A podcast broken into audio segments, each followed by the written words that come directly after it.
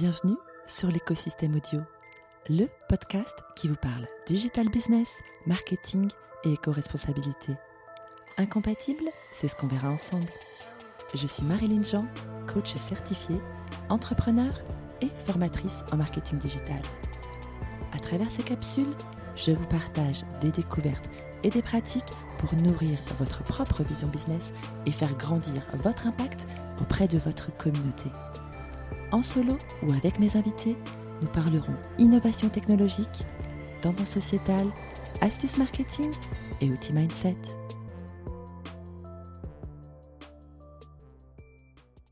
Aujourd'hui, je vous propose une masterclass spéciale soft skills sur la décision. Nous nous demanderons ce qu'est la décision, comment prendre une décision, que se passe-t-il si on se trompe et comment savoir si elle est juste pour soi? J'ai décidé de vous parler d'une soft skills essentielle à tout professionnel, en particulier les entrepreneurs et les managers. Je veux bien évidemment parler de la décision, car finalement, je considère qu'il s'agit du moment clé qui représente le passage entre l'espace du mental et celui de l'action, entre l'ébauche d'un projet et sa mise en action. Tout d'abord, demandons-nous ce qu'est la décision. Et donc pour moi, la décision est le fait d'acter un choix du mental. La prise de décision s'appuie donc sur une clarification et une vision préalable. Le fait de décider va ainsi permettre de créer une direction vers laquelle va éclore une envie, un souhait, un besoin d'y arriver. La décision est donc un préalable à un plan d'action. J'ai ainsi décidé, il y a deux jours, de réaliser ce podcast sur cette thématique avant de vous en parler. Appréhender la prise de décision. Bien évidemment, le processus permettant d'aboutir à une décision peut s'avérer complexe tant les cheminements et les vis cachés de notre cerveau ont cette capacité à rendre opaque ce qui pourrait s'avérer être très simple. Comme je le répète souvent à mes apprenants lors de mes formations, la vie est une question de choix. Très souvent, j'observe des personnes empêtrées dans leurs hésitations, effectuant des revirements d'opinion pour, au final, ne plus savoir comment aborder telle ou telle situation et surtout se comporter face à elle. Bien évidemment, s'il est tout à fait juste de sous-peser différents arguments avant d'effectuer un choix, le piège consiste parfois à trop réfléchir. Ce qui peut aboutir à une inaction et in fine un statu quo susceptible de paralyser les personnes dans leur dynamique de progression. Car vouloir prendre une décision signifie sortir de sa zone de confort, le refus de s'y confronter n'étant pas considéré comme une décision, mais un abandon face à l'adversité. L'immobilisme constitue ainsi une parade d'excuses au lieu de faire face à une situation donnée. Et si je me trompe Rien n'est grave, rien n'est gravé. Il est toujours possible d'ajuster. C'est le principe même de la vie, puisque tout est impermanence et qu'aucune perspective n'est fondamentalement prédite dans le temps. Dans ma vie d'entrepreneur et concernant mes différents projets, j'ai pu observer que les fois où je prenais régulièrement des décisions, je mettais inconsciemment en place des actions en mode itératif, validant ainsi le concept d'effectuation. L'idée étant que, je caricature ici, rien ou presque ne se passe comme prévu dans l'entrepreneuriat. En y réfléchissant lors de la préparation de ce podcast, je me suis aperçue que j'avais le sentiment de ne pas avoir pris de mauvaises décisions, enfin fondamentalement dans ma vie, en tout cas jusqu'à présent.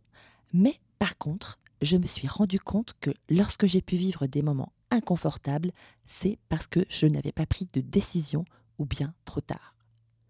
Il est donc essentiel de prendre régulièrement des décisions et il n'est jamais trop tard pour en prendre parfois, des personnes me confient avoir peur de prendre une décision forte. Alors, j'aimerais évoquer ici le mythe de la sentence décisionnelle. Selon moi, il n'existerait pas de grandes ou petites décisions. C'est en fait la somme de petites décisions prises intérieurement qui validera l'expression formelle et officielle de l'annonce de votre décision. Là aussi, la formalisation de l'annonce actera dans votre cerveau le début de sa transformation en vue d'une réalisation.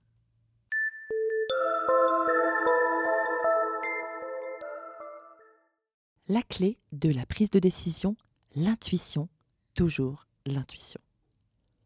Selon moi, savoir prendre une décision est ni plus ni moins relié à la capacité de bien se connaître, puisqu'il n'est au fond que question de faire confiance à sa propre intuition, celle qui nous souffle que cette décision nous élèvera pour nous emmener vers d'autres voies inexplorées et qui nous attirent pourtant, que cette prise de risque nous fera grandir quoi qu'il en soit et que nous en tirerons un enseignement. Je souhaiterais ici vous partager un extrait du Bushido, le code d'honneur des samouraïs, ne pas réfléchir sur le champ de la bataille.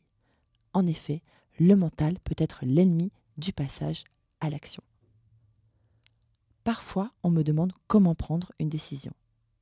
Pour moi, cette formulation est complètement incorrecte. Une décision ne se prend pas, elle s'impose. Tout au moins, elle doit procurer le sentiment de ne pas être subie. Je dirais ainsi que la décision crée le destin. Il s'agit finalement de dérouler son plan de vie de façon la plus fluide possible. En ce sens, nous avons la possibilité de le prendre en main, quelle que soit la configuration. Évidemment, dans les faits, les épreuves et la souffrance feront partie du chemin et il faudra bien faire avec. Comment savoir si je suis sur le processus décisionnel adapté pour moi? Attention, prendre une décision ne signifie pas nécessairement agir avec un volontarisme exacerbé, ce sur quoi nous invite la littérature de développement personnel nord-américaine et sur laquelle j'aimerais amener cette nuance de posture. Parfois, il est justement question de savoir attendre le moment propice, laisser reposer les forces en présence, se poser, descendre en soi pour aller voir plus loin. L'action en elle-même, si elle est menée trop tôt, est souvent limitative en réalité. Cela demande paradoxalement plus d'efforts sur sa conduite habituelle que le fait de se mettre consciemment en mouvement. Laisser venir à soi les idées, les événements, les échanges n'est pas coutumier dans notre façon de fonctionner. Je m'explique.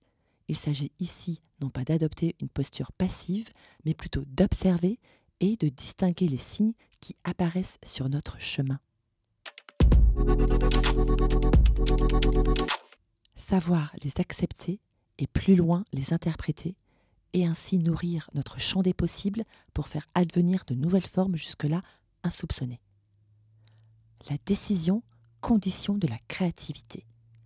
Elle crée l'espace où finalement tout est possible.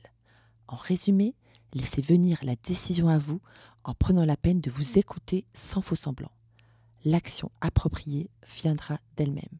Vous gagnerez en sérénité au fil du temps. Ce que je vous propose, c'est de passer à l'action. Quelle sera votre prochaine décision?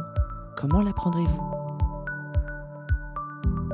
Vous pouvez me partager votre décision en laissant un commentaire sur ce podcast ou bien en commentant le post LinkedIn afférent à cet épisode de l'écosystème audio. C'était Marilyn de l'écosystème audio pour apprendre, découvrir et partager avec vous les tendances digital business et managériales de demain afin de nourrir votre propre écosystème et augmenter votre impact.